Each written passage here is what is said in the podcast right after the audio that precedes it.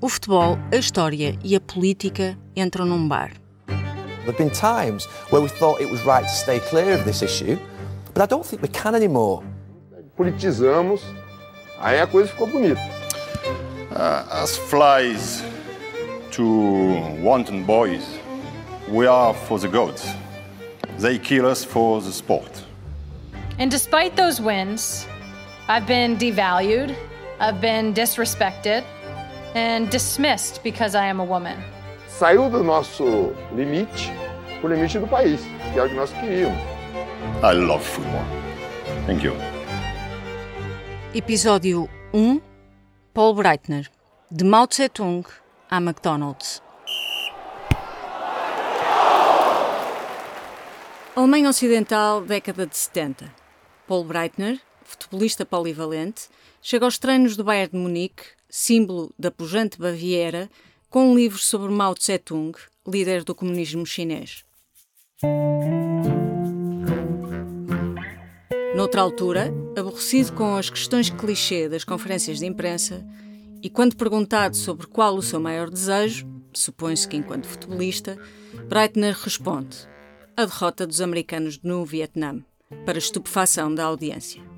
O mundo vivia as tensões do pós-guerra e, na Alemanha Ocidental, de onde Paul Breitner era proveniente, o receio do comunismo era particularmente vivido pela proximidade com a vizinha RDA.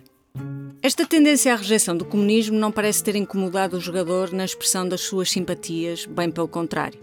A época foi bastante vocal nas palavras e nos atos. Por exemplo, deixou-se fotografar com um póster de Mao Tse-tung na parede, enquanto lia a Peking Review, revista que era ferramenta do governo chinês para comunicar com o resto do mundo, enquanto não hesitava em afirmar o quanto se sentia influenciado pelo legado ideológico e pela morte de Che Guevara.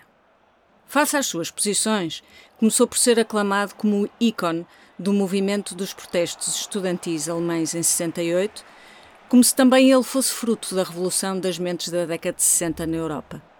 Em retrospectiva, em entrevistas mais recentes, Paul Breitner assume entender a disrupção que trouxe ao futebol alemão. Eu fui educado para colocar questões. Na década de 70, no futebol, os futebolistas faziam tudo o que os diretores e os treinadores diziam para fazer. Mais ainda, enquanto os seus colegas de profissão sonhavam com a honra de representar a seleção nacional de futebol, Paul Breitner classificava como aborrecimento o momento de ouvir o hino nos jogos de futebol.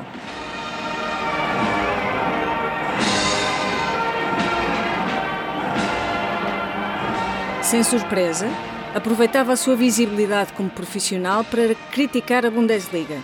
É só negócio, dizia, classificando o direito de propriedade na transferência de jogadores por parte de clubes como contrário aos direitos humanos e à dignidade humana.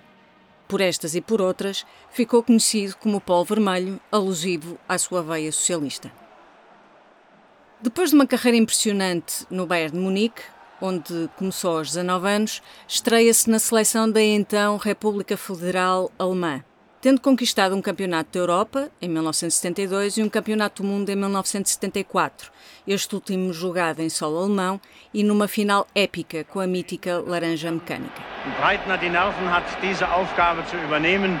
Beim Stande von 0 zu 1 in der 24. Minute müssen wir das auch können. Tor! Sem surpresa, a relação de Breitner com a Federação Alemã de Futebol foi desde cedo uma relação tensa, mas tal nunca impediu Breitner de ser presença assídua e regular nos diferentes escalões de formação das seleções germânicas. Nesse mesmo ano, Breitner assinou pelo Real Madrid, o clube espanhol mais alinhado com o regime franquista. Tal não o incomodou e parece até ter contribuído para um virar de página no seu universo ideológico casas luxuosas, carros topos de gama e uma vida que o Polo Vermelho de uns anos antes não teria hesitado em classificar de insuportável burguesia. Chegou a afirmar que o episódio mais triste que viveu em Madrid foi quando não lhe permitiram trazer o seu carro desportivo preferido da Alemanha até Espanha. A sua vivência profissional no Real Madrid, no entanto, foi de sucesso individual e coletivo, embora em 1977 tenha regressado à Bundesliga para o modesto Eintracht Braunschweig, o qual, mais tarde, claro, não hesitou em criticar pela atitude amadora dos seus colegas de balneário.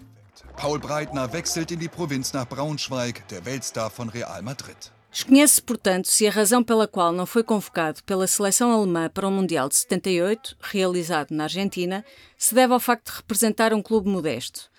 Mas mesmo à distância, Breitner tentou convencer os seus colegas a não apertarem a mão a Jorge Videla, o líder da ditadura militar na Argentina da época, na cerimónia de abertura do torneio mundial. Hoy es un día de júbilo para nuestro país, la nación argentina. Em 1978, em plena época de Operação Condor, a seleção argentina acabou por vencer o Mundial da Discórdia. Videla conseguiu o seu ato de propaganda do regime numa final com a Holanda decidida no prolongamento. Os integrantes do equipo seleccionado nacional de Argentina vão ascender ao pódio. E Paul Breitner?